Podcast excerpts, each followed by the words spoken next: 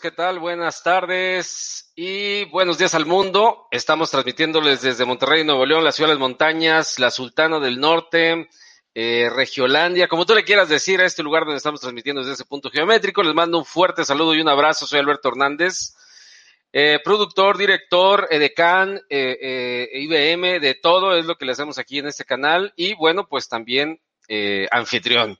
Y por supuesto, pues estamos con el gusto de poderlos saludar a toda la gente que tenga la amabilidad de conectarse con nosotros a través de esta frecuencia, esta frecuencia improvisada dentro de las redes sociales. Eh, y que pues me da mucho gusto poderlos saludar. Como todos los días, eh, ya no transmitimos a las 11, por se podrán dar cuenta. ¿Por qué? Pues porque asumimos algunas responsabilidades que nos, nos obligan a estar en este horario. Y bueno, pues esta es la ventaja de las redes sociales y son las ventajas de ser productor, director, manda más y todo lo que se pueda hacer. Yo decido cambiarlo a la una, se cambia a la una. ¿Por qué? Pues porque yo necesito, ¿no? Así que Vamos a estar transmitiendo en estos días a la una de la tarde, vamos a ver cómo nos funciona. Honestamente, creo que sí, la gente resintió un poquito, pero la ventaja de esto es que se recupera porque después puede ver esto grabado en YouTube o lo puedes ver grabado en Facebook o lo puedes ver grabado en cualquiera de las posibilidades que tenemos, principalmente en la red de los profesionales que es LinkedIn. Así que te doy la más cordial de la bienvenida a este espacio que se llama Alma Mater y se llama Alma Mater porque aquí hablamos de trabajo y no hablamos de las jaladas, esas que nos dan títulos en la universidad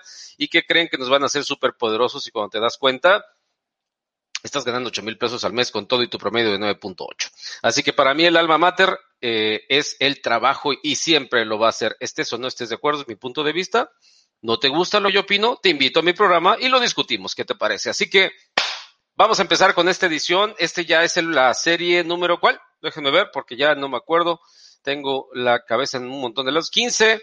Estamos en el episodio número 15 de la segunda temporada y pues la verdad es que nos la hemos pasado increíble 15. Se me hace muy poquito, sí, ya 15, son tres semanas. Y, la verdad es que me ha mucho gusto el poder avanzar hasta esta instancia en la que hemos tenido invitados de todo tipo, profesionales de un nivel increíble, tanto en Alma Mater al mediodía como en eh, Salves el que pueda en la tarde, a las seis de la tarde, que hoy también vamos a tener un invitado muy, muy, muy chido. En un ratito más le vamos a poner por ahí el promocional. Y pues, eh, ¿qué les pido? Que se conecten, que nos manden un like, que se suscriban a nuestro canal, a nuestra página, en LinkedIn y en YouTube que nos manden sus comentarios, que compartan sus comentarios. Lo único que les pido, por favor, es que no nos crean nada. Por favor, no nos crean. ¿sí? Ustedes quédense con la idea que quieran, eh, platíquenos cuáles son sus puntos de vista, aquí nadie se va a enojar, porque todos somos diferentes y todos tenemos la oportunidad de pensar como queramos con base en el criterio que tenemos definido. Les vamos a dejar aquí abajo las redes sociales, ya están saliendo las mías y en este momento las cambio para que puedan ver las redes de nuestra página Coaching Global Consultoría y también les voy a estar poniendo otro eh, espacio en el cual todavía estamos promoviendo la eh, promo de septiembre para que te inscribas al curso de SAP. Sí, lo mejor que puedes hacer en este momento es invertir en un curso de SAP porque SAP te abre la puerta a las empresas a nivel mundial. Así que estamos haciendo esta promoción para la gente que quiera aprender esa maravillosa herramienta de gestión de negocios. Pero vamos a empezar, ya estamos metidos de lleno en, en el programa. Hoy vamos a hablar de un tema que ya hemos estado hablando en otros espacios, pero hay muchas variables, como, como uh, decía eh, nuestro amigo Moisés en la mesa de los expertos. Hoy vamos a hablar también de retail, pero hoy vamos a hablar de algo que nuestro invitado nos va a dar con más detalle, porque son muchas las, las aristas que tiene el tema de la comercialización, el tema de las ventas. Pareciera que vender es vender y se acabó. Alguien me decía, eh, eh, Héctor ayer nos decía, cobranza es cobranza y va a ser en todos lados platicaremos con nuestro invitado el día de hoy a ver si está de acuerdo que para ventas, ventas es ventas y es igual en todos lados. Todo mundo tiene un punto de vista y bueno, pues cada quien de manera pragmática debería tomar una decisión. Así que los invito a que se queden conmigo en esta, eh, en esta edición de este programa, en esta temporada, el número 15. Y déjenme presentarles de una vez a mi invitado, porque la verdad viene muy elegante. No, la verdad es que muy, muy elegante. Eh, no sabemos de verdad hasta dónde llegue eh, la, la, sesión el día de hoy. No sé, puede pasar cualquier cosa en este programa, pero pues me da mucho gusto saludar a mi amigo Juan Toribio, al que le doy la bienvenida a este espacio. Y déjame le cambio aquí la, eh, el fondo de la pantalla para que toda esa elegancia sea plena y podamos disfrutarlo. Mi buen amigo Juan, ¿cómo estás? Muy bien, Alberto. Muy feliz de estar aquí contigo y compartir un poco de mi experiencia y pues mis ideas acerca de eh, de las ventas justamente. Yo conocí a Juan Toribio porque di un curso con mi amigo Filiberto, un curso de SAP, un tallercito introductorio, y el que más preguntaba era Juan Toribio. Otra, a ver, otra pregunta, a ver, este Alberto, y otra pregunta, y como ocho preguntas, y eso me agradó mucho de él porque quiere decir que quiere saber. Y al querer saber, eh, pues eh, siempre va a haber espacio para compartir yo creo que la, la, gente que quiere saber normalmente quiere, esa es mi teoría, que quien quiere saber normalmente le gusta enseñar. Así que, eh, pues bueno, hoy creo que vamos a tener un programa muy interesante. Vamos a estar hablando de, de lo que tú te has dedicado, pues en tu vida profesional, eh, Juan. Así que, pues, eh, espero que te sientas en tu casa Espero que te sientas cómodo. Ya has visto cómo hemos hecho esta interacción con otros. Eres un constante comentador de nuestro, de nuestros eh, podcasts y de nuestros espacios stream. Eh, pues bueno, ahora te toca a ti, es tu turno. Vamos a ver qué tal nos va, ¿te parece? Perfecto. Vamos bueno, vamos a arrancar eh, enterándonos, sabiéndonos eh, ¿cómo es que has sido que, que, o cómo es que te has formado para llegar a ser lo que hoy eres? Eh, platícanos un poquito o un mucho de tu historia, el programa es tuyo, yo ya iré puntualizando sobre las dudas que vayan surgiendo y le pido a la gente que por favor eh, haga sus preguntas también, mande sus saludos y a lo mejor hasta alguna complacencia por aquí, con muchísimo gusto. ¿Cómo es que has llegado hasta esta instancia, Juan, eh, en lo que te has convertido? Muy bien, pues definitivamente no va a ser suficiente el tiempo, voy a tratar de resumirlo lo más posible. Y bueno, pues me gustaría incluso comentarles que desde, pues desde que empecé a estudiar tuve ahí varias inquietudes, fui el, el típico estudiante hiperactivo, dinámico, me gustaba mucho la participación, esas clases en las que son monólogo del profesor y que no pide opinión y que no hay una interacción como tal, pues me aburría.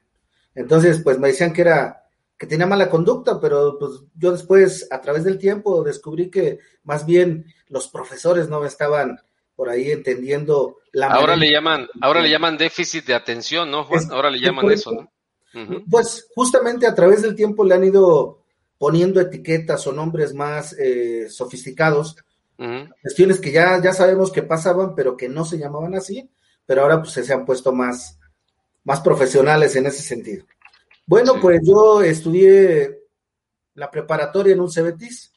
Eh, siendo un CBTIS, pues tuve algunas materias eh, que iban encaminadas para salir como técnico en administración. En ese momento, pues yo creí que al salir de técnico en administración, las puertas ya estaban abiertas, todo estaba hecho y todo estaba dicho y pues a trabajar y a ganar dinero. Pero la, pues, la verdad es que las cosas no eran tan sencillas como, como parecían. Claro termino la, preparatoria y eh, ya como técnico en administración, con conocimiento de las áreas funcionales de una empresa, pues decido seguir esa línea. Inicio la carrera en administración de empresas en una universidad pública también, y ahí pues vi un poco, los primeros semestres fueron como repaso de lo que yo ya traía. De hecho, tenía un poco más de nivel comparado contra lo que traían mis compañeros, porque pues yo ya había estado en una escuela donde me habían enseñado muchos de los temas que ya se estaban viendo. Pues tuve ahí desarrollo con ciertos profesores y de hecho me gustaría comentar que en la preparatoria encontré un par de mentores, si los podemos llamar así, gente que me inspiró, porque la versión del Juan Toribio que ven actualmente, pues está muy lejos de ser la que era antes. Porque en la preparatoria a lo mejor no era tan, tan, no tenía tanta facilidad de palabra, quizás no sabía lo que era vender, tenía varias habilidades que me faltaba desarrollar. Esos profesores me inspiraron porque era gente que hoy en día recuerdo porque ya habían trabajado en empresas. Había mucha diferencia entre profesores que enseñan porque son catedráticos, vaya, toda la vida han sido profesores, pero no han estado en la industria. Y es muy respetable, pero yo admiraba más a los que ya habían estado en la industria y sobre todo que tenían temas muy recientes. Recuerdo mucho a, un profesor que, que, trabajaba en la industria petrolera, tenía que ver con todo ese, con todos esos temas relacionados y nos compartía pues precio del petróleo, cómo estaba la economía, nos invitaba al debate y nos invitaba a investigar, a no quedarnos nada más con lo que él nos decía. Nos comentaba, pues lean, lean eh, un periódico en aquel entonces, ¿no? Se lean un periódico, pero por favor no vean las noticias porque en las noticias pues hay muchas cosas manipuladas. Pero bueno, Esos profesores pues me ayudaron a empezar a crear algo que llamamos criterio, mi propio criterio. La forma en que yo veo las cosas, independientemente si estoy de acuerdo o no, pero yo tengo mi criterio y es muy respetable el de cada quien. Como les decía, pues estudié en la Universidad de Administración de Empresas, egresé como titulado en una especialidad en desarrollo empresarial y nuevamente pues nos llevamos la, la misma sorpresa que muchos de los profesionistas que egresamos, que las oportunidades laborales no es nada más que tengas el documento, sino que te hace falta experiencia laboral. Necesitas haber estado trabajando en algo relacionado a tu carrera. En mi caso, pues algo relacionado a la administración de empresas. Poco a poco, pues fui involucrándome en actividades que tenían que ver con la administración y la tendencia era irme hacia el lado de las ventas. Yo todavía no sabía si realmente me gustaban o no, pero pues me empecé a desarrollar en ese ambiente de las ventas. Una de las cosas muy interesantes es que poco a poco fui descubriendo que lo que más me gustaba era la interacción con las personas, es decir, formar equipos. Hoy, hoy en día le, le, tenemos un título para eso que es formador de equipos de alto desempeño. Es un título muy corto, pero tiene mucho fondo, tiene mucha, mucha actividad detrás, no nada más la parte académica, pero más bien está centrado en todo lo que he hecho eh, en la parte laboral. Básicamente es así como, como he llegado hasta donde estoy ahorita en la parte académica, eh, Alberto, pero eh, pues, ¿por dónde quieres que empiece en la parte eh, de mi experiencia laboral? Pues tú, tú, lo que donde te convenga, donde consideres que sea eh, una contribución para la gente que nos esté viendo, eh, yo por eso a la gente que cuando invito le doy carta abierta a que hable de lo que considere lo más prudente, porque a veces, imagínate, leer todo, todo el currículum toda la semblanza de alguien nos lleva 10 minutos y a veces en que el invitado pues dice, bueno, pues, está bien que digan todo lo que tengo ahí, pero no, no siempre. ¿Qué te parece si lo enfocas más hacia tu historia? Eh, eh, puntualmente hacia lo que hoy, eh, de lo que hoy vamos a platicar. Perfecto. Bueno, por allá del 2009 eh, trabajé para una empresa de logística y distribución.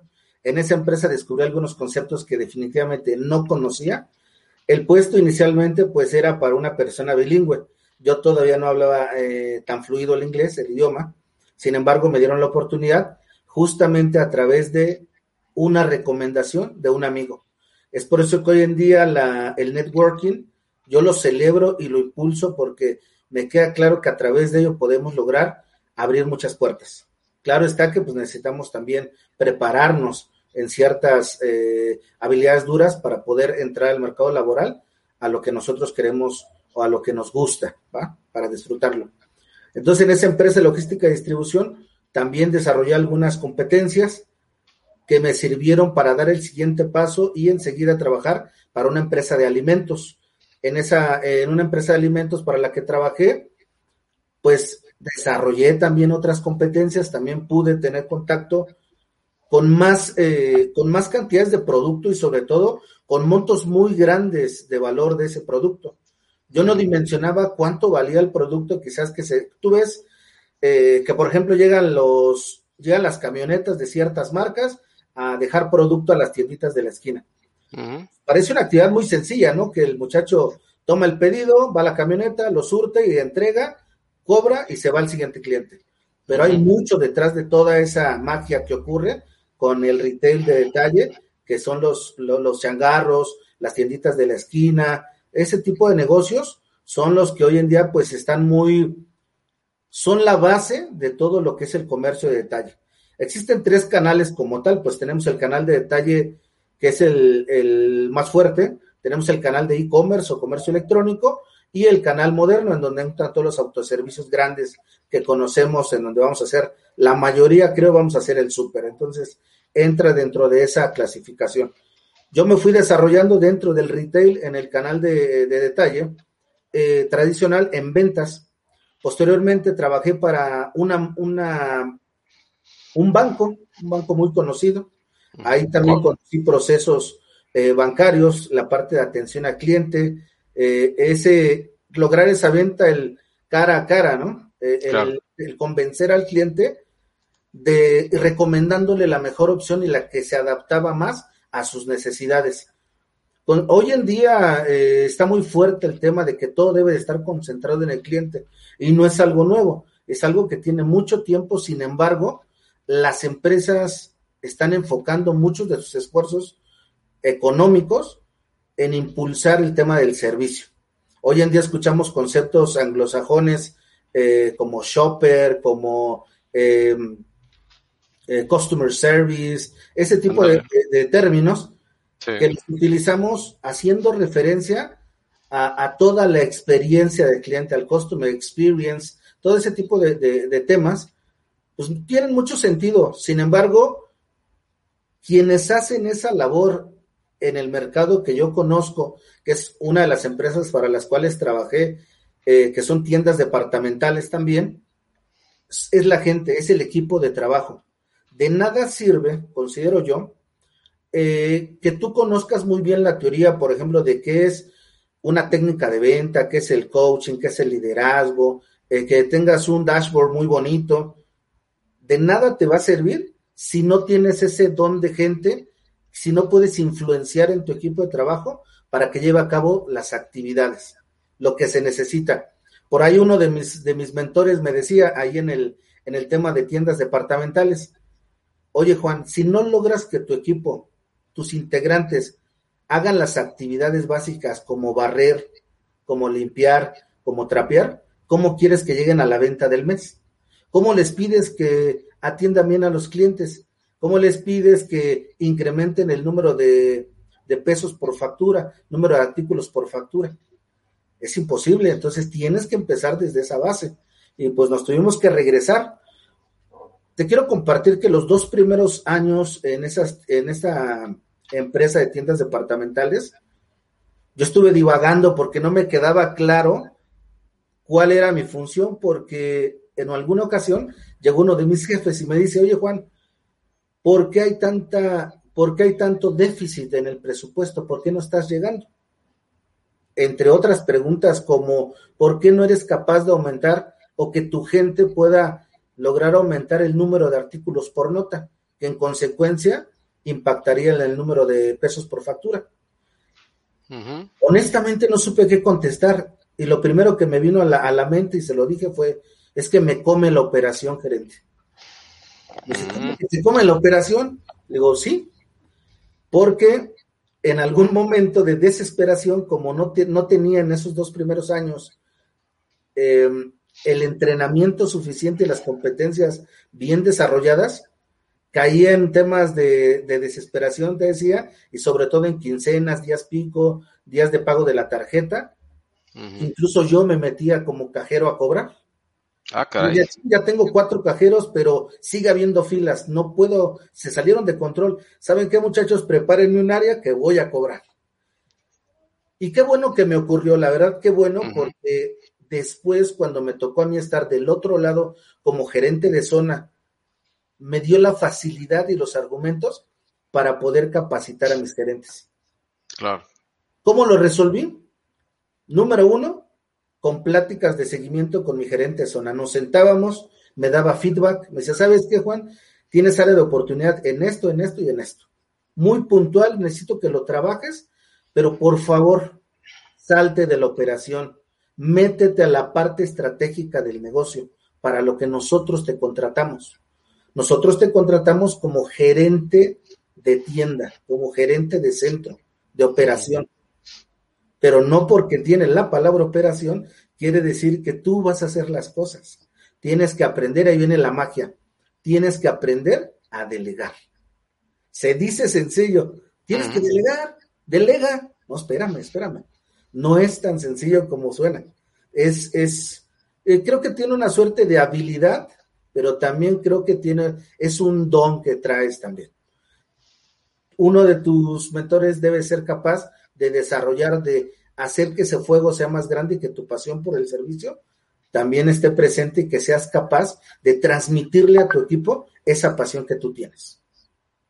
Entonces considero que pues a través de todo ello es donde estoy actualmente. con competencias, con habilidades, desarrollando gente, que ese es el siguiente nivel o al nivel que yo le recomiendo a los líderes que lleguen. Un buen líder es aquel que logra, desde mi punto de vista, desarrollar otros líderes a través de la influencia, de coaching, de ejercer el liderazgo transformacional, que es el estilo de liderazgo que yo promuevo. ¿Qué te parece, Alberto? No, vaya, coincido completamente contigo. Hoy en día el profesional de las ventas no puede ser una persona improvisada, no puede ser una persona que tenga un talento y que ese talento lo quiera explotar solamente por echar un rollo, sino tiene que prepararse así, al igual que tú, yo me preparé en coaching porque yo me enojaba que las cosas no me salieran como yo quería o me enojaba con la persona porque no me hacía caso.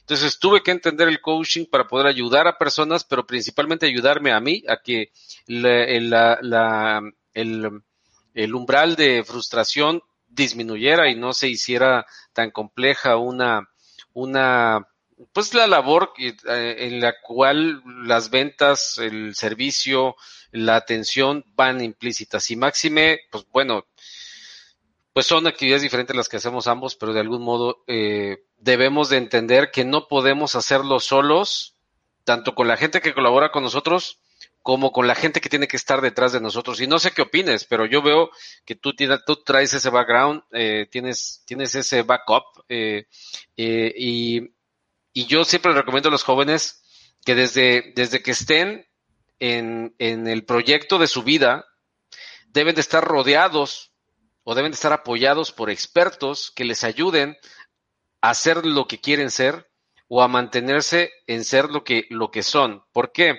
Porque no puedes sentirte, bueno, yo creo, aunque yo, la, familia merece todo el respeto del mundo, pero yo creo que tienes que rodearte de un coach, aunque seas coach, tienes que rodearte de, un de una serie de entrenadores que te van a, es como, yo le digo a los muchachos, si quieres ser Cristiano Ronaldo, tienes que hacer lo mismo que hace Cristiano Ronaldo. Y Ronaldo tiene su entrenador personal, eh, tiene tres o cuatro entrenadores eh, eh, físicos, futbolísticos, tácticos, atléticos, todo y, y, está rodeado de su propio equipo para él cada vez ser mejor. No puede estar esperando, no, es que el Madrid a mí no me da lo que yo quiero, pues entonces no lo hago. No, él, él busca eh, crecer y eso es algo que yo veo que tú tienes porque vemos tu currículum y es increíble la cantidad de cosas que te respaldan, ¿no? Entonces, eh, en el caso tuyo, pues, eh, eh no solamente la preparación, sino estás eh, eh, eh, arropado por un equipo de gente que constantemente te está preparando, a mí también,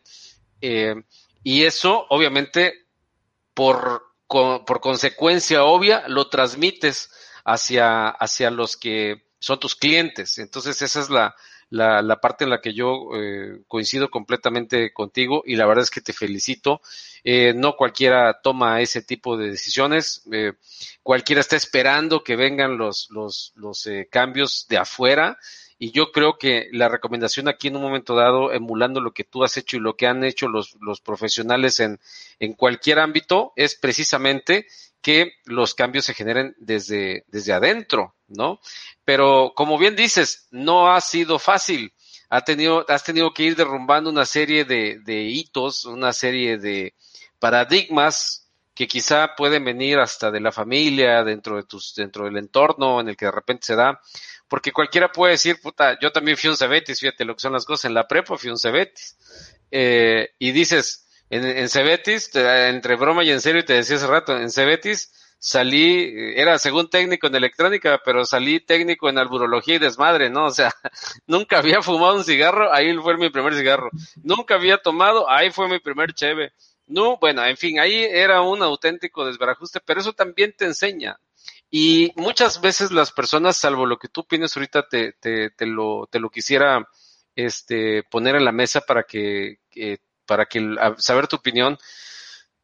Yo creo que de las cosas rescatables que tiene el sistema educativo es que tienes la opción, porque por lo menos no está eh, prohibido, de conectar, ¿no? Y yo creo que tú tuviste esa virtud que desde el bachillerato empezaste a aprender a conectar a través de lo que aprendiste en la prepa, por lo menos a nivel teórico, en el, en, en el tema comercial. Y en, y en la escuela mucho de eso se da, se crea una, un vínculo, uno de mis mejores amigos precisamente es del Cebetis, Carlitos Lara, quien le mando un fuerte abrazo. Em, y, y, el tema de la conexión es importante. Eh, ¿En qué momento, déjame voy hacia, hacia, hacia esa pregunta de una vez, ¿en qué momento, este, Juan, te diste cuenta que, que las ventas era lo tuyo, que dijiste, de aquí soy, güey, o sea, ya no lo voy a andar buscando, o que la, o el tema de, de, coordinar personal, o sea, lo que en realidad todos los, los skills que tienes, ¿en qué momento dijiste, de aquí soy, sobre esto voy a ir y me voy a seguir preparando? ¿En qué momento te cayó esa 20? ¿En qué momento fue el parteaguas de tu vida profesional? Muy bien, mira, es una pregunta que te, digo, tiene mucho fondo, pero yo lo, lo divido en dos. En el tema personal, del lado familiar, tenemos una herencia de comerciantes de mucho tiempo. Es decir, mi familia siempre, de una u otra manera, se ha dedicado al comercio. Eso, desde que tengo uso de razón, estoy rodeado de clientes, de efectivo, de transacciones, de un horario, de la parte operativa, incluso administrativa, estrategia. O sea, todo ello, sin saberlo, yo ya tenía contacto, pero me hizo sentido, que esa es la otra parte, cuando ya lo vi en la escuela. Dije, ah, ok, esto de administración del tiempo, administración de operaciones, gestión del tiempo y todas estas cuestiones, lo que es planeación, organización, dirección y control, que es el, proceso administrativo, que no lo sabemos como el padre nuestro los administradores, pero no es esto, sino que realmente lo apliques allá en el campo, en donde están los, le digo yo, donde están realmente los fregadazos, ¿no? Claro. Porque eh, a mí, te repito, esa, esa herencia, ese estar en contacto con las ventas, pues me familiaricé tanto que de casi de manera natural mi tendencia fue irme a las ventas. Pero ya cuando estuve en el campo, descubrí que sí me gustaba vender. Fíjate, déjame contarte rápidamente. Fui cajero bancario. Cuando entré al banco, fui cajero. Me encantaba, me fascinaba la operación de ser cajero. El cambiar cheques, el pagar, eh, hacer depósitos, hacer retiros, toda la operación de bóveda, el, el mantener el control, el que me tuvieran bajo presión y contar el efectivo y ser una dicen por ahí una chucha cuerera contando, a mí me fascinaba. Nadie me sacaba de ventanilla. Me aventé un año completo hasta que vino un, te digo, aparece la gente eh, por algo, ¿no? Por alguna razón. Aparece un gerente y dice, Juan, si eres muy bueno, pero puedes pasarte como promotor, vas a ganar más. Y yo, no, pues aquí estoy feliz. no, es que si no te vas a aventar ahí toda la vida como cajero. No te, o sea, porque te gusta tanto que no te vas a querer salir, pues debes de conocer todo el banco. Y hoy en día le agradezco porque conocí lo que es la operación como promotor bancario, como anfitrión, ejecutivo de operaciones, incluso aprendí a, manejar la parte técnica de los cajeros, de los ATMs. O sea, conozco la parte de los fierros también. Entonces, fíjate cómo me, a pesar de que yo soy de ventas, administrativo, de, de como de, crear líderes, pues también le entro a los fierros, o sea, lo conozco. Y eso, trasladándolo años después me contrata una empresa, la de tiendas departamentales, ¿y qué crees? Me dan la oportunidad para liderar un proyecto piloto en donde también se involucraba la sucursal bancaria, es decir, yo debería de conocer lo que es la operación de un ATM. Fíjate lo que son las cosas, ¿no? Conceptos como caja general, ETB, todo lo que tiene que ver con intermediación financiera.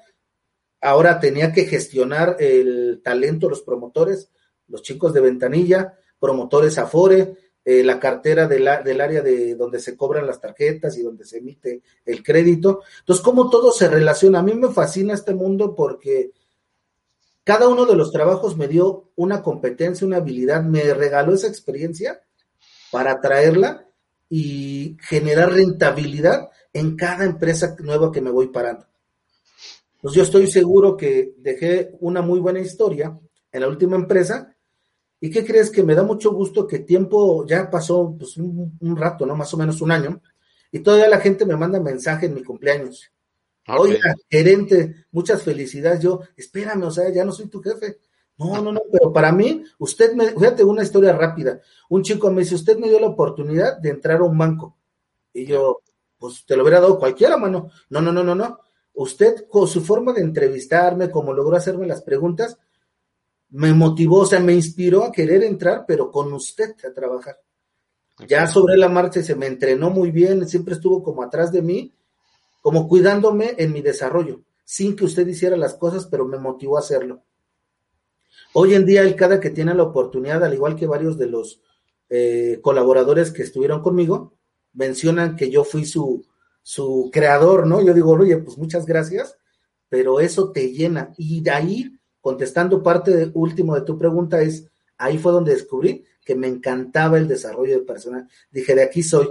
Esto de ser coach, esto de ser líder a través de la influencia, pero en positivamente, ¿no? O sea, hacer que los chicos les se levanten en armas, pero para aumentar las ventas, generar clientes, bajar los gastos y sobre todo generar productividad, rentabilidad, lograr ese equilibrio vida-trabajo es lo que a mí me motiva para seguir en esto que es el desarrollo de los de personal.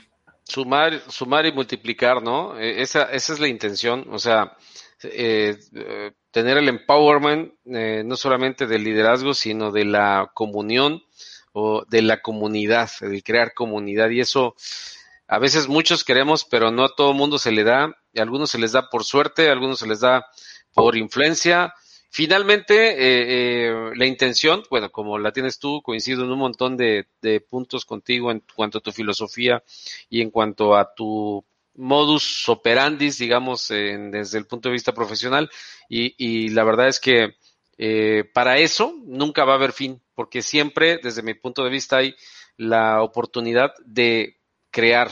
y cuando estás en pos de crear, eh, no hay límite, mi estimado Juan. Así que, pues bueno, vamos a mandar un saludo aquí, que bueno, ya empezaron a mandarnos, pues ya tenemos un saludo, por lo menos Héctor Tinajero, quien estuvo el día de ayer y que nos la pasamos bastante bien hablando de crédito y cobranza. Eh, fue un programa que la verdad eh, tengo uno muy, muy grato recuerdo. Dice, cúmulo de experiencia comercial en business to customer, business to business o B2C, B2B, retail, Juan Toribio, talento invaluable para una gran organización. Saludos para ambos. Gracias, mi buen Héctor.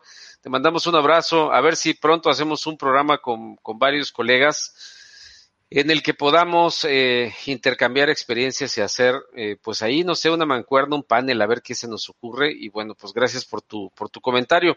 Vamos a entrar en materia de, de del, del, del, tema. La primera parte, bueno, pues ya hablamos de ti, hablamos de, de cómo desarrollaste los skills, perfecto. Pero ahora viene eh, en cuanto al tema de tu experiencia eh, con retail, eh, sí me gustaría que nos dieras un poquito de contexto las diferencias que hay, porque no hay un solo retail, o sea, no hay un solo esquema de retail o retail, como algunos le dicen. ¿cómo, ¿Cómo poder diferenciarlo? ¿Cómo para que la gente que se quiera meter a esto, porque le guste, porque hayan influido sobre ellos, por la razón que sea, cómo, cómo poder saber si vas escalonando tu crecimiento, porque pues como cualquier área se va dificultando ya sea por el volumen de operaciones, por el volumen de productos, por el volumen de, recursos humanos o el de recursos financieros. Eh, ¿cómo, ¿Cómo tú lo percibes, este tema de, retail? ¿Cómo lo escalonas? ¿Cómo, cómo lo dimensionas eh, para poder entrar un poquito más en contexto, Juan? Porque hay mucha gente que, te soy honesto, ni siquiera conoce el término ni sabe a lo que nos referimos cuando hablamos de retail.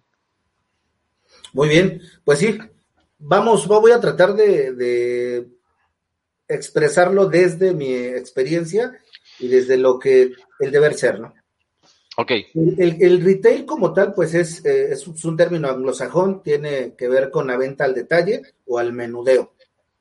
Yo me lo imagino, o quisiera que la gente se lo imagine como el que tengo el producto yo en la mano y todo está un mostrador y te lo entrego en la mano. Ahí está el canal de retail pero tiene tres, eh, tres sectores, digamos, principales. Uno de ellos es el canal tradicional.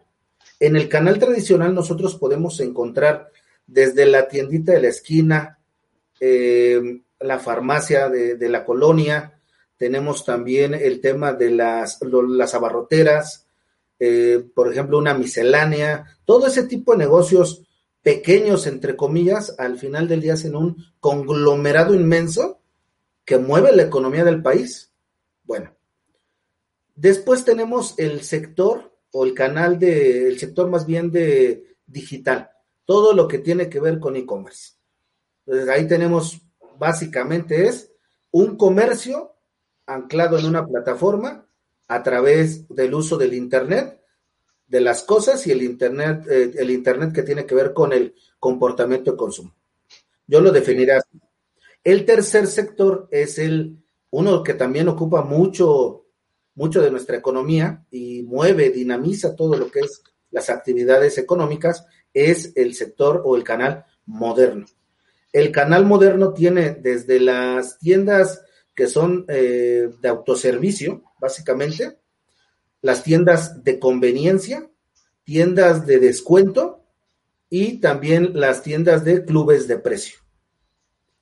Okay. Aparte, porque ahí, ahí justamente quería llegar, porque ahí la mayoría entra en confusión. Dice, no, pues es que el clubes de precio como Sams y Costco son de mayoreo y no es mayoreo. De hecho, está dentro del canal moderno como retail. Tenemos otros, otro apartado que es el, el canal de mayoreo, que en este momento, bueno, pues queda, queda es bueno mencionarlo, sin embargo, no quiero detallar en él porque si no nos vamos a confundir un poco más. Pues básicamente es así como está dividido. Quiero decir los nombres, por ejemplo, de algunas eh, empresas o marcas para que la gente le sea más claro ese concepto. Por ejemplo, de autoservicio, pues ya sabemos que son Oxxo y 7-Eleven las más Por ahí tenemos tiendas de descuento, lo que le llaman hard discount, que son las tiendas como 3B y tiendas neto. Costco y Sams como clubes de precio y como tiendas de autoservicio, que de hecho hay tres que son las que están dominando el mercado increíblemente a nivel nacional. Walmart, eh, y Soriana. Ok. Ahora, no son lo único, porque hay un, hay un reporte que hace de manera anual la Comisión al Fomento Económico y la Competencia, en el cual nos menciona que ellas están, en eh, estas empresas están en los tres primeros lugares. Sin embargo, tienen competencia regional. Por ejemplo, hay tiendas que están en el norte como HB, que apenas, que apenas van entrando, ¿no?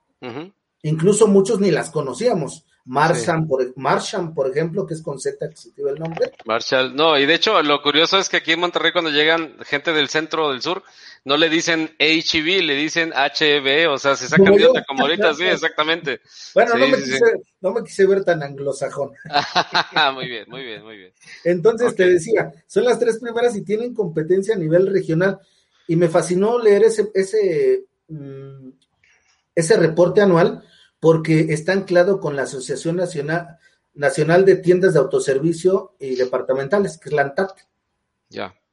Entonces, la también te dice quién es quién en el sector. En este caso de, de, las tiendas, hay un dato curioso del autoservicio que quiero compartir. Sí. Por cada cuatro tiendas de descuento y tiendas, eh, sí, de descuento y de conveniencia, por cada cuatro que se aperturan de ellas, solamente se abre un autoservicio, como un Walmart, por ejemplo.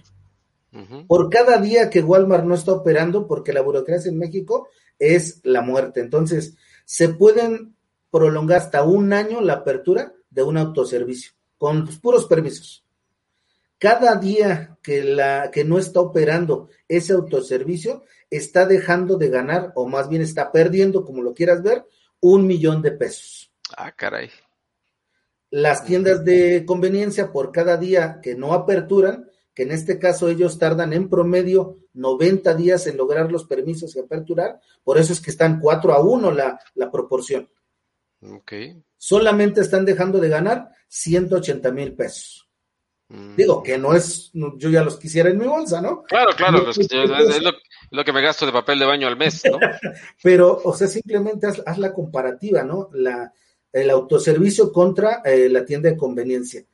Y eh, también los autoservicios tienen competencia local, donde definitivamente por dos factores no entran, o porque no hay la infraestructura, porque tienen que estar donde está la mancha urbana, que haya, que haya mercado. Y venderles, es decir, que esté hecha la carretera, que haya servicios como agua, energía eléctrica, si no, no pueden operar. Y la otra, el otro factor es que que diferencia cada uno de los canales es la manera en que llevamos la mercancía al punto de venta. Es decir, en el canal tradicional escuchamos mucho los famosos CEDIS o centros de distribución.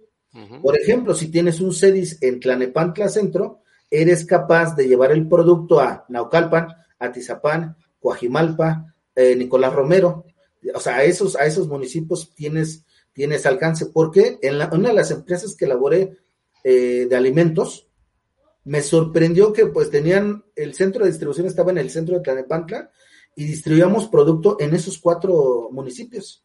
O sea, estoy hablando de que son varios kilómetros de distancia, pero las 120 rutas alcanzaban para cubrir todo ese territorio. Yo como supervisor de, de ventas en campo, tenía aproximadamente entre 20 y 35 rutas a mi cargo. Entonces yo me tenía que desplazar al, al, municipio de Naucalpan, que queda como a, o mis rutas cubren como un radio de más o menos 25, 30 kilómetros. O sea, sí es bastante lo, lo que manejábamos en ese momento. Y es por ello que sí me hace sentido lo que genera este reporte anual con lo que realmente vivía en la operación. Ahora, en, en los autoservicios también en Cuautitlán se concentran varios de los centros de distribución de Walmart, Soriana y Chedraui, porque por logística tienen que, eh, lo que caracteriza es que deben de llevar producto fresco a los autoservicios, o lo más fresco posible. Entonces, de traerlo del productor al centro de distribución y del centro de distribución al anaquel en el autoservicio, pues tiene que ser de volada. A mí lo que me sorprende es que ese tipo de negocios de retail, lo que yo sí te podría asegurar es que trabajan 24/7 y el ritmo es brutal. La exigencia es enorme en este canal.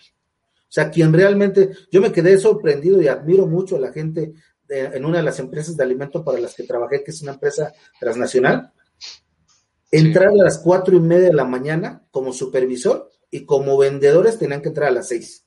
Nosotros, ¿por qué más temprano? Bueno, pues porque había que imprimir reportes y ver la planeación comercial y otras cuestiones checar las unidades, ver el mantenimiento. Pero los muchachos entraban a las 6 de la mañana, salían a las 3 de la tarde o 4, pero tú los veías en campo y lo que te decía al principio, parece muy sencillo llegar y surtir la tiendita de la esquina, pero ellos desde que llegan tienen que ver el mantenimiento de su camioneta también, hacer un checklist, tienen que hacer su inventario, tienen que ver todo lo que los productos, promociones nuevas, tienen que llevarse producto de impulso, tienen que llevarse anaqueles para que ellos hagan labor de venta y dejen producto adicional. Si ellos iban a vender en el día 30 mil, tienen que llevar producto de otros 5 mil aproximadamente de valor para que sea su producto de impulso, para que sea su extra y realmente justifiquen el hecho de haber salido a vender ese día. Parte de mis funciones era generar, eh, abrir el mercado, generar clientes nuevos y de la mano estar supervisando que cumplieran los estándares de servicio y de calidad que se encomendaba la, la compañía. Entonces, todo esto tiene que ver con el canal de retail. Espero más o menos haberlo dejado claro. Es que es un mundo, mi querido Juan. O sea, realmente hablar de retail es un es un mundo eh, eh, y es una es un ah, y no solamente lo que hay, sino el mundo de posibilidades que hay para desenvolverlo, pero que creo que no se ha sabido explotar al 100%, porque creo, no sé, salvo lo que tú opines, que quienes dirigen o quienes están en la cabeza de estos negocios eh, creen que aglutinar materiales, productos a vender, es, eso es lo que agrega valor en vez de buscar lo que el cliente quiere para ponérselos más rápido, en mejores condiciones y, y, em, al mismo tiempo eh, poder evaluar la calidad en el servicio. O sea, yo creo, digo, porque he tenido oportunidad de, interactuar, he sido proveedor en algún momento de, algún commodity para los, los, los eh, negocios de este tipo. Eh, siento que la ventaja, digo, y ya hablando, eh, ya como, como negocio, siento que la ventaja competitiva que espera tener un, una empresa de este tipo es el, directamente en la compra y no en la venta. Siento que se enfocan en hacer que el negocio esté en la compra y no en la venta. Digo, yo sé que tú estás del lado de la venta y te enfocas hacia allá, pero eh, yo como, como mi relación más estrecha fue como proveedor, me pasaba, ¿no? Que llegaba las fiestas patrias y yo les mandaba producto, ¿no? Ahí se van los tres trailers para de, de 20 toneladas, 60 este, eh, toneladas de azúcar eh, para que ellos la embolsaran y hicieran todo su proceso. Yo se las mandaba a granel, digamos. Y les mandaba la factura y a los, a la semana, oh sorpresa, este, oye, ya nos vas a pagar, sí, ya nos vamos a pagar. Y llegaba, llegaba la, la fecha de pago y, pues, ¿qué crees? Este, pues te acabas de ganar darnos un descuento del 3% por, por aniversario de la tienda. Le digo, pues, ¿y yo qué, güey? O sea, eso es algo, algo que nos pasaba mucho con este tipo de negocios y, y, y, como ya les vendiste, como ya les facturaste y como ni modo que les cansé, hasta le embolsaron, ya hasta vendieron el producto, ¿cómo le haces, cabrón? Entonces, transformado. Eh, ya, exactamente, ya se hizo la conversión del producto de 50 a 1, ¿no? O sea, de 50 bolsitas de kilo, todo, todo lo que viene después, ya no puedes hacer nada. Entonces, siento que, que no, no quiero desviar la idea porque ya quiero entrar en la pregunta que tenemos, pero yo creo, y por lo que hemos platicado en, en, otro tipo de programas, en otro, en otro segmento de programas aquí en el canal, eh, coincido, por ejemplo, con Moisés, que es un, es un especialista en otro esquema de retail a nivel internacional, en el que realmente hoy ya no solamente las tiendas tienen el producto como, como tal, sino están incluyendo y están insertando otro tipo de servicios, como por ejemplo, eh, decían, es que la farmacia es farmacia y el Oxxo es Oxxo.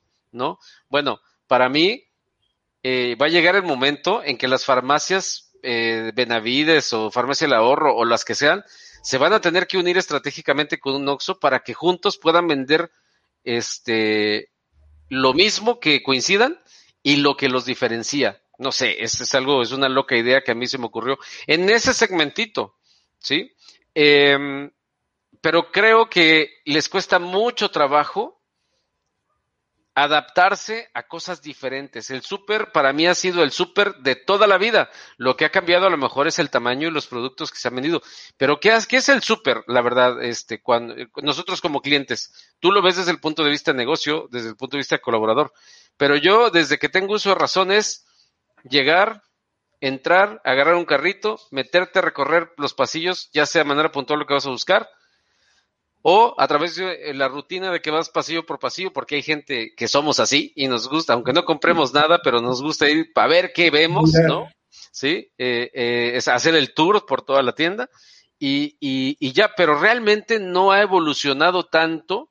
Hoy ya vemos restaurante, por ejemplo, ya vemos comida hecha, en el cual vamos y nosotros mismos nos la servimos en Walmart, por ejemplo, o en HB aquí también, y ha evolucionado de algún modo. Incluso eh, sabemos que es una manera de reciclar producto, eh, que es que, con cierto tipo de fechas que les conviene, pero repito, creo que en ese sentido todavía le falta mucho a esta industria que puede dar. No estoy diciendo que no hayan hecho, lo que digo es que todavía falta mucho por hacer y, y que, y que más bien para, para que los monstruotes esos que acabas, de los que acabas de hablar, no sé si conozcas la historia de Chedraui, pero Chedraui, el señor Chedraui, el viejo Chedraui, el bisabuelo del actual, vendía cobijas en Jalapa, Veracruz, ¿sí?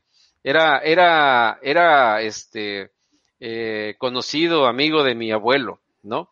Y mira en qué niveles ha, llegado, pero yo creo que radican, porque ya incluso creo que en Estados Unidos tiene sucursales. Eh, yo creo que el, el, el éxito de estas tiendas se ha basado en una buena negociación en la parte de abastecimiento, en la parte de, de, compras, en la relación con los proveedores, porque con los clientes ha mantenido un estatus eh, que todavía no se ha querido soltar por completo, que creo que, que, que, que, hay todavía, repito, mucho por hacer. Pero ahorita me lo comentas, déjame mandarle saludos a mi buen Pepe, este, su, es, me imagino que es Pepe, no lo vaya yo a regar. Ya, ya, es el que no tiene imágenes. El que no tiene imágenes, Pepe Calvario. Bueno, vamos a suponer que es Pepe Calvario. Dice, excelente charla con un gran profesional como Juan Toribio, experto en las operaciones de retail, al cual le mando mis felicitaciones. Muy bien. Y eh, también dice, saludos Alberto, gran invitado el que tienes hoy. Así es, mi estimado Pepe. Y también tenemos el mensaje de Esther Pérez que le mando un fuerte abrazo, nuestra madrina, gran invitado como siempre. Es eh, gracias Esther, pues ahí están los mensajes y están los saludos. Ya ya son faltan 10 minutos, menos de 10 minutos, mi estimado. Ya ves, te dije que se iba a ir de volada el tiempo y, y pues le hemos pasado bastante bien. Y yo creo que todos los temas eh, eh, pues son una cuestión en la cual podemos estar eh, de manera introductoria platicando, pero hay mucho mucho en lo cual podemos eh, trabajando y organizándonos pudiéramos desarrollar temas un poquito más profundos y que intelectualmente puedan contribuir a la gente que, que nos, que nos está viendo. Así que, bueno, este, ¿qué te parece si empezamos a concluir, este, Juan? Eh, es más, no concluir, a contestar la pregunta que está ahí arriba. A ver, ¿tú te concentras más en la operación o, o a estas alturas? ¿Te concentrarías más en la operación o en la estrategia y qué recomendarías a la gente que nos está viendo?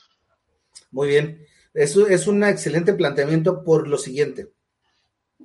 Eh, lo dividiré en dos escenarios. Un escenario en el que hay un gerente, no sé si mencionarlo así, junior o, o inexperto con poco tiempo en el negocio.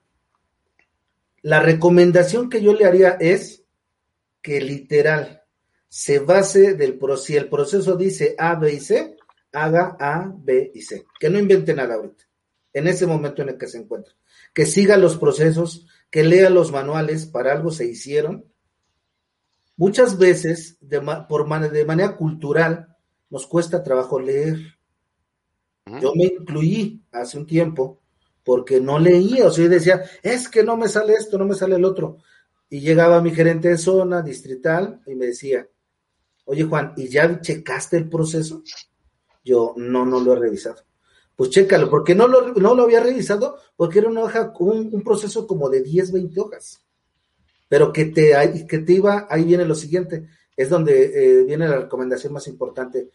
si lees los procesos y los sigues, te va a ahorrar muchos dolores de cabeza. Y si estás en atención a clientes en el face to face, en piso de ventas, en el área de cobranza, en un banco, vas a generar mucha fidelidad de parte del cliente y lo más importante, vas a generar clientes nuevos.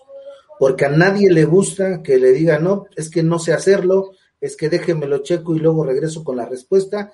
En ese momento, como es muy dinámico el retail, en, la, en área de tiendas departamentales y el área de sucursales bancarias, debes de ser muy respetuoso de los procesos.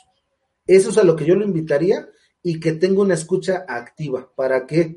Para que logre resolver puntualmente y que no le pase lo que le pasa a la mayoría, que se lo come la operación. ¿Ok? Ahora, del otro lado, yo hoy, hoy en día, pues te podría asegurar que me encuentro como un gerente estratégico, como una persona que logra tener una, que desarrolle ya una visión amplia del negocio. Sin embargo, lo que sí sigo haciendo es acercarme a mentores, acercarme a coaches que me sigan incentivando, que me sigan ayudando a crecer, porque un error gravísimo que puedes cometer, cometer, yo lo menciono desde mi experiencia en el sector retail y sucursales bancarias, pero te puede suceder en cualquier campo. Okay. En cualquier sector. Pensar y sentirte soberbio y creer que ya lo sabes todo y que no hay situación nueva que te pueda comer, es un error. Cuando piensas de manera estratégica, yo lo hago y lo relaciono con la parte financiera. En finanzas, la mayoría hace cálculos a través de tres escenarios. El escenario pesimista, el escenario moderado y el escenario optimista. Yo trabajo sobre un escenario moderado. ¿Por qué? La mayoría de las operaciones o de las estrategias que, que llevo a cabo son basadas en eso. Si da más resultado, ese sería el valor agregado. Si te llevo a ganar de tres, si pasamos de estar ganando 5 millones al mes a través de ventas y logramos llegar a 16, va a ser un salto cuántico, va a ser algo extraordinario. Sin embargo, yo lo que te aseguro es que de 5 millones vamos a pasar a 10. Ese es mi escenario moderado. El optimista sería llegar a tener más de 15 millones en ese mes. Hoy en día trabajo con el, con apegado procesos y aparte de eso, mucho, mucho, lo que yo recomiendo es escucha a tu gente, siéntate con ellos.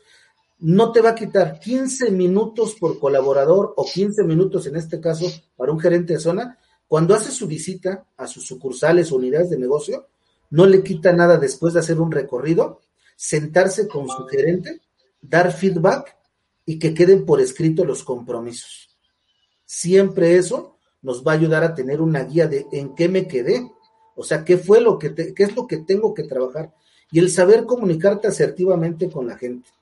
Algo importante que yo me di cuenta y que hoy en día lo aplico es, por ejemplo, les recomiendo no llamar la atención al colaborador o al gerente frente a los clientes.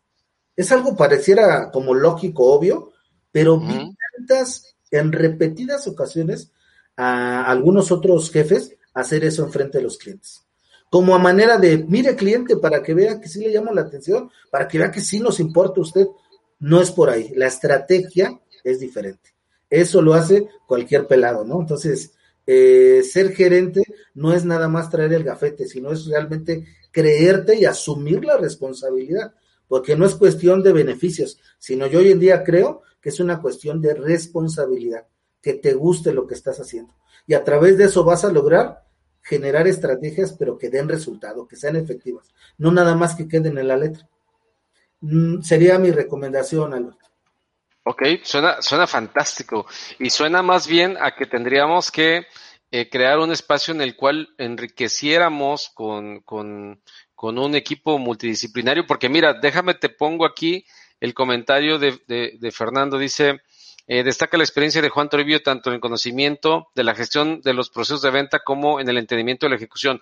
Imagínate una junta, bueno, una junta, yo como ando todo traumado con mis juntas de mis proyectos, pero una reunión eh, un, un, programa que armásemos, imagínate, en el cual habláramos con, que tuviéramos en el mismo, en el mismo espacio, a, por supuesto que a ti, a Fernando Martínez hablando de todo el tema de cadena de suministro, ¿no?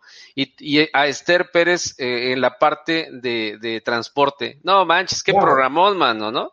Qué programón. Y, y, y precisamente es algo que, que, que, es lo que queremos, este, hacer a través de esto, porque yo la verdad es que agradezco mucho la, el desprendimiento que tienen de su expertise, de su conocimiento, de su sabiduría, y que, y que es oro molido, oro molido para los muchachos, para los jóvenes que pretendo que vean este contenido. Así que eh, gracias a Fernando por su comentario. Pronto seguramente podremos tenerlos a los dos sentados en la misma mesa virtual. O, ojalá que pudiésemos hacerlo de manera personal, porque bueno, él está en. ¿Tú estás dónde exactamente, Fernando? Digo, este, Juan. Es mi vecino, porque él creo que está en Cuautitlán, yo estoy en Tlanepantla. Ah, pues es lo mismo, es, lo mismo, ya, el único. Ahí nomás lo separa, lo separa la carretera para Querétaro, ¿no? Un micro de cinco minutos. Ándale. Muy bien. Bueno, lo dices con mucho optimismo, pero de repente dices, aquí cerquita, media hora, ¿no? Hijos de Dios. Sí, hombre. Eh, Liliana Solís dice, felicidades, Juan, gran experiencia en tu área profesional. Excelente opción, me dice a mí. Eh, gracias a Lili. Pronto va a estar aquí también Lili. Eh, en estos días, eh, el, si no me equivoco, el día de mañana o el jueves, no me acuerdo porque la verdad es que mi mente anda toda hecha bolas, pero pronto vamos a poder platicar con, con Liliana Solís hablando de un tema muy interesante en el tema de, oficinas y de gestión de las mismas. Bueno, pues estamos prácticamente cerrando el programa eh, en buen tiempo y, y, que, y sobre todo en buena, en buena forma, mi buen Juan. ¿Qué le recomiendas a los jóvenes? Eh, que como tú en algún momento, pues tú porque eh, decidiste meterte por alguna circunstancia a algo eh, relacionado con, con comercialización porque creciste en un entorno que para ti era lo natural y que decías, lo voy a hacer porque me conviene, mucha gente lo hace, ¿no? Me voy a meter a medicina porque me conviene, porque mi papá, porque mi abuelito, porque mi bisabuelito, porque mis tíos han sido doctores. Tú hiciste lo mismo, pero en el caso, en, pero en tu caso en particular, complementaste muy bien esta, esta, esta, pues, influencia y lo has monetizado, lo has convertido en una oportunidad eh, y un, en un estilo de vida, ¿no? Este, mi buen Juan, ¿qué le puedes decir a la gente que aún no se decide en qué va a estudiar y por qué consideras tú que pudiera ser una buena opción inclinarse o a empezarse a conectar con esta industria en la que tú estás muy conectado? Muy bien, pues son varios puntos, voy a tratar de ser breve. Mm, en primer lugar, voy a poner un poquito romántico, okay. pero les pediría que empiecen a trabajar en algo que realmente les guste, en algo que les llame la atención. Imagínate esa, esa visión de trabajar en algo que te gusta y que aparte te pagan. Voy a poner el ejemplo del futbolista les encantan las patadas, meter goles, andar en el campo, viajar de un partido, de una ciudad a otra para los partidos. Y les pagan una buena cantidad de dinero. Yo hoy en día lo que les, otra cosa que les podría recomendar es no se vayan, al principio entiéndanlo, no se vayan por el dinero. El dinero, años después, va a venir, pero solito, en automático. O sea, obviamente va a haber un trabajo detrás. A lo que me refiero con esto es, lo que quiero decir, entra a trabajar para que ganes experiencia, no para que ganes dinero. Claro, si la empresa te va a dar una buena cantidad, qué bueno, pero si no te paga tanto como tú quieres, e, no es lo importante ahorita el ganar el dinero en tu posición de, muy joven. Lo importante es que empieces a ganar experiencia, que conozcas la realidad del negocio en el que te quieres meter. Si ya lo hiciste, vendría lo siguiente. Ahora sí, te vas a las grandes ligas. ¿Qué son las grandes ligas? Realmente voy a llegar ya con, un, eh, con una experiencia detrás, con dos o tres experiencias que me, eh, perdón, empresas que me respaldan, voy a llegar a pedir, ¿sabes qué? Ya analicé el mercado, que esa es otra cosa importante. Tienes, debes de tener los pies sobre la tierra.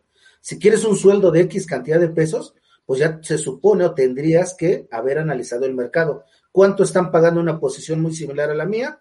En el sector, ¿cuánto están pagando de este lado, izquierda, derecha? Ya investigaste, saca un promedio y vas a tener esa realidad. Y la siguiente, que es con la que me gustaría finalizar esa mis recomendaciones, aprende las soft skills. Son importantes las hard skills, pero las soft también. O sea, tienes que ser persona, tienes que conectar. Imagínate cómo nosotros como consumidores, cómo logramos, cómo compramos, a veces por impulso. O sea, nos gana, o sea, no está trabajando el cerebro al 100% y lo que nos gana es el antojo, el impulso, el lo quiero ahorita y nos gustan las cosas rápidas. Por eso es que lo tomamos. Entonces, tienes que prepararte, yo se lo comunico y sobre todo a mí me hubiese gustado que hubiera un poco, que llegaran a tiempo esas personas y me hicieran recomendaciones como la que les estoy haciendo hoy en día. No es la lana, la lana viene después, es sobre todo el aprender y acércate a los mejores, o sea, que no te dé pena decir, oye, yo ya vi que tú eres muy bueno haciendo esto, porque desafortunadamente en la cultura mexicana, a veces el enemigo de otro mexicano es otro mexicano. Entonces, que no te gane eso y sabes que acércate con humildad, quiero aprender de ti, tengo esta propuesta, vamos a hacerlo. Y aprende de esas colaboraciones, ábrete a la gente, porque también no puedes vivir en una burbuja. Hoy en día los chavos pues viven del internet, clavados en eso, y pues no, también tienen que interactuar con la gente, ¿no? Obviamente ahorita por la pandemia, pues con sus debidas eh, precauciones, pero tienen que interactuar, tienen que empezar a, hablar con la gente. La experiencia no puedes aprender en casa ajena, me queda claro, pero escuchar a los que ya saben, a los que ya lo vivieron y se dieron sus, sus, este, sus golpes, es bueno. Esas serían mis recomendaciones, Alberto. Excelente recomendación, eh, mi buen este Juan. Pues bueno, nada más para complementar, Liliana dice, mañana nos escuchamos, es correcto, y nos vemos también, Liliana, así que eh, mañana nos veremos ahí en la programación que traemos. Pues ya prácticamente terminamos. Ojalá que tengas eh, el contacto de jóvenes que te busquen, eh, que te vean como un mentor, que te vean como lo que has inspirado en tu desarrollo profesional, que eso es fácil para ti porque sabes conectar, Juan, y lo cual te felicito. te, te, felicito por tu trayectoria profesional, por tu desempeño, por, por la facilidad que tienes para poder crear vínculos y pues ojalá que tengamos una amistad de largo plazo, que podamos de verdad estrechar cada vez más, no solamente eh, con, con eh, one to one, sino como grupo que ya tenemos por ahí eh, formado y que hemos hecho pues mucha conexión. Ojalá, y yo pido y, le pido a la vida que podamos seguir teniendo esta forma de conectarnos y, que podamos complementarnos. Esto es lo que, lo que necesitamos hoy por hoy en muchas organizaciones. Y pues quiero agradecerte que hayas eh, tomado el tiempo eh, de, tu, de tu agenda para dedicarnos esta hora y platicar de ventas, platicar de retail, platicar de, de, de, bancos, ¿no? Platicar de toda la experiencia que has tenido y te hago la invitación para que no sea la última, sino que tengamos más eh, eh, formas de seguir compartiendo estas charlas que sin duda a la gente le sirven mucho y que hemos eh, afortunadamente ido incrementando con el paso del tiempo. En, en unas semanas más estaremos haciendo el cambio de temporada y pues me gustaría mucho que volvieras a estar aquí con nosotros, Juan. De verdad, muchas gracias. Claro, este Albert, muchas gracias a ti por el espacio y pues esto es muy importante, escuchar las experiencias de la gente.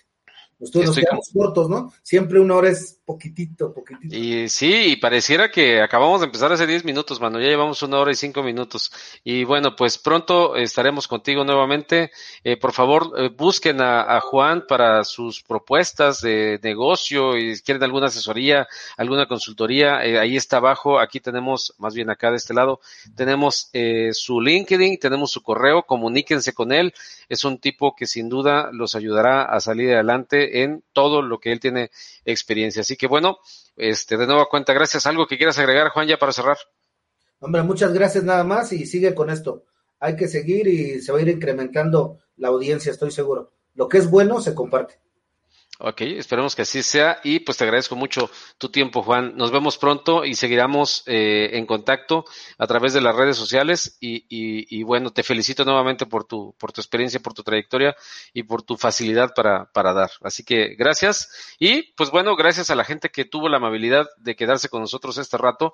Le mando un fuerte abrazo a todos los que hicieron posible que tuviéramos un mejor programa a través de su participación. Gracias a toda la gente que nos vio a través de nuestro canal en YouTube a nuestra conexión con los profesionales en LinkedIn y a, el, a, la gente memera de Facebook. y lo digo en el mejor de los planes porque eh, estuvimos mucho tiempo en Facebook y créanme, hicimos todo lo posible por hacer que Facebook fuera un mejor lugar para hablar de profesiones pero pues no. Sinceramente no. Tenemos un montón de gente que nada más está esperando que salgan memes o chistes y demás. Por eso tuvimos que venir a, a LinkedIn y la verdad que le estamos pasando bastante bien. Pero seguimos transmitiendo en Facebook eh, por la amabilidad de la atención de algunos cuantos de los miles que ya están ahí en nuestras, en nuestras, este, en nuestros espacios. Pero bueno, nos vemos pronto. Gracias, gracias por compartir, gracias por estar con nosotros. Gracias a mi invitado eh, Juan Toribio y eh, le invito a que se queden conmigo por la tarde con el resto de eh, programación que tenemos. Mañana tres programas, qué barbaridad más. Eh, los invito a que se unan a nuestra capacitación que estamos dando de SAP. Si hoy en día tienes la posibilidad posibilidad de seguirte preparando con SAP para pertenecer a empresas de clase mundial, búscanos allá abajo, está apareciendo el número, mándanos un correo, mándanos un WhatsApp, échanos una llamadita y con mucho gusto te platicamos que estamos dando cursos en la tarde, en noche, en la mañana y los fines de semana vamos a eh, retomar el, los cursos sabatinos porque hay mucha gente que nos los está, nos los está pidiendo. Así que bueno, Adriana R, le mandamos un saludo. Eh, Juan, gusto verte con Alberto, siempre muy interesante porque aprendes a través de profesionistas como tú. Es correcto, estamos muy, muy de acuerdo con Adriana, que por cierto mañana va a estar con nosotros en la mañana. Este, bueno, pues ya terminamos. Gracias, gracias a la gente. Dejen sus saludos, por favor. Ahí vamos a estar al pendiente de todo lo que nos quieran comentar. Soy Alberto Hernández, saludos desde Monterrey. Nos vemos eh, en la tarde, a las seis de la tarde, en una edición más de Sálvese el que quiera y estaremos al pendiente de toda eh, lo que nos soliciten. Y si quieres salir en este espacio, lo único que tienes que hacer también es llamarme, buscarme y con mucho gusto podemos incluirte dentro de la programación. De eso se trata. Es gratis, no te va a costar. Lo que queremos es contribuir con la sociedad, con la iniciativa privada, con el gobierno, con quien necesite el conocimiento y la experiencia de nuestros invitados. Cuídense mucho. Gracias. Nos vemos la próxima. Bye bye.